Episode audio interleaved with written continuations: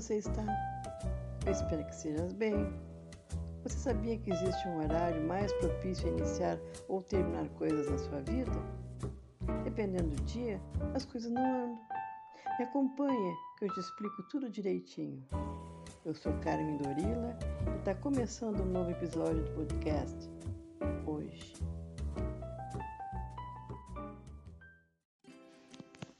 Oi, sou eu novamente.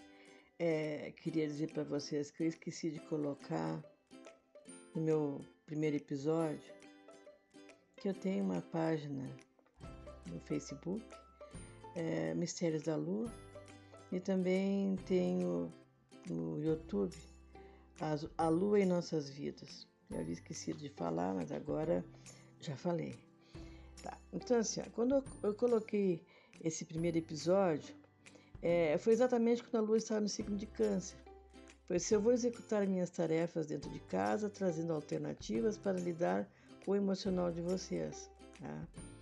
A lua nova nos traz novos começos, novas atitudes, tudo nos levando a um novo momento, cujo resultado vai depender muito da, das nossas intenções e empenhos.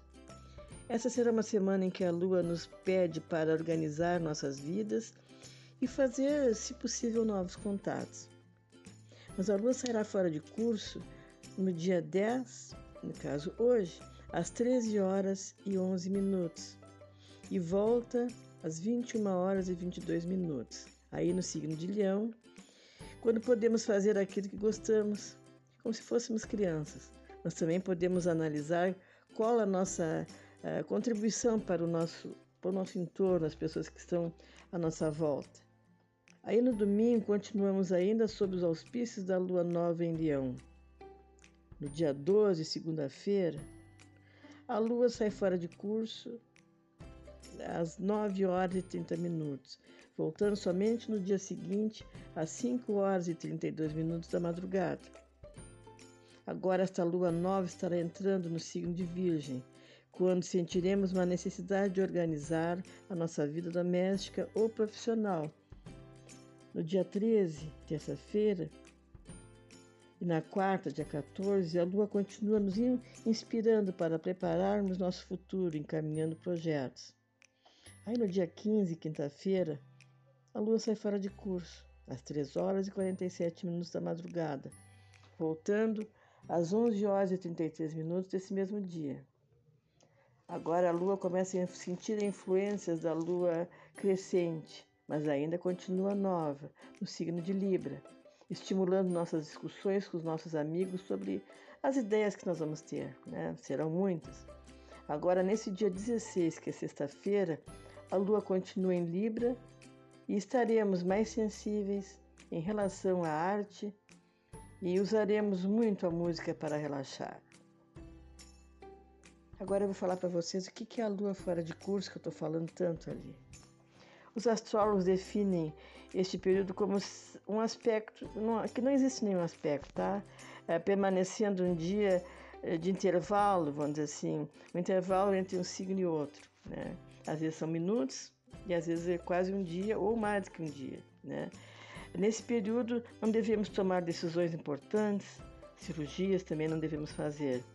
Nesse período poderão acontecer atrasos, projetos começados nesse feriado, nesse período, desculpe, não acontecendo nada, não deslancha nada. Tudo que a gente tenta fazer é, demora muito e, e, o resultado praticamente inexistente. Tá?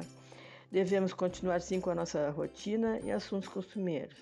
Então, isso define bem a lua fora de curso, por isso eu falo uh, ali quando sai fora, enfim, tá? já comentei ali com vocês.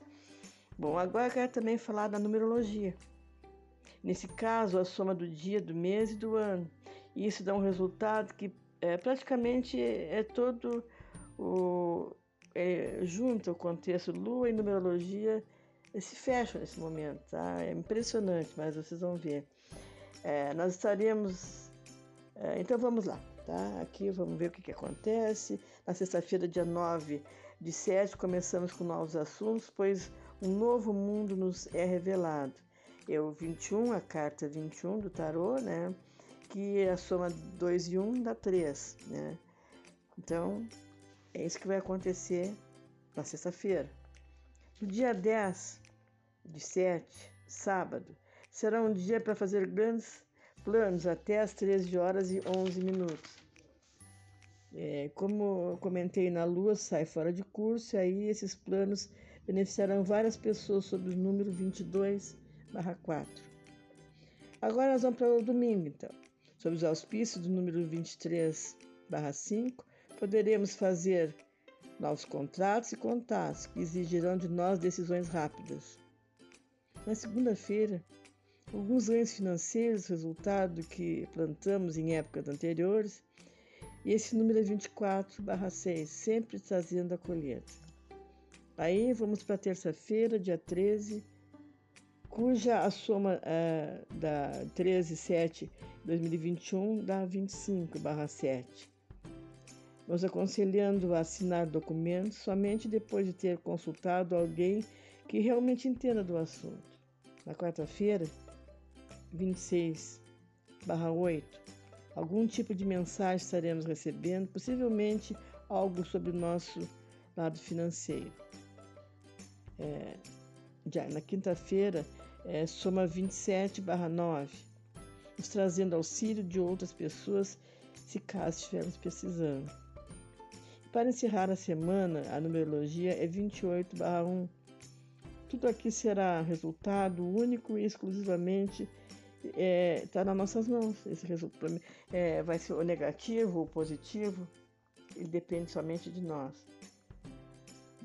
Aí sempre gosto de falar sobre as plantações, é, saúde, beleza, como é que pode ser feito, né? No dia 9 e 10, ótimo para plantar raízes como beterraba, mandioca, batata inglesa e doce. Já nos dias 11, 12 e 13, bons para fazer mudas de galhos e ramos, Plantar também louro, alecrim, orégano, sálvia, erva cidreira. Nos dias 14 e 15, plantar cenoura, beterraba, gengibre, mandioca, alho, cebola, batata, dos dois tipos. E os dias 16, né, ótimos para plantar flores rasteiras, cepadeiras e arbustos. Por último, a carta do tarot que eu tirei. E esta semana de lua nova tem a carta da estrela. Há uma certeza de que tudo aquilo que aspiramos vai dar certo. Estaremos muito entusiasmados com as perspectivas e tudo vai dar certo. Namastê, até a próxima lua.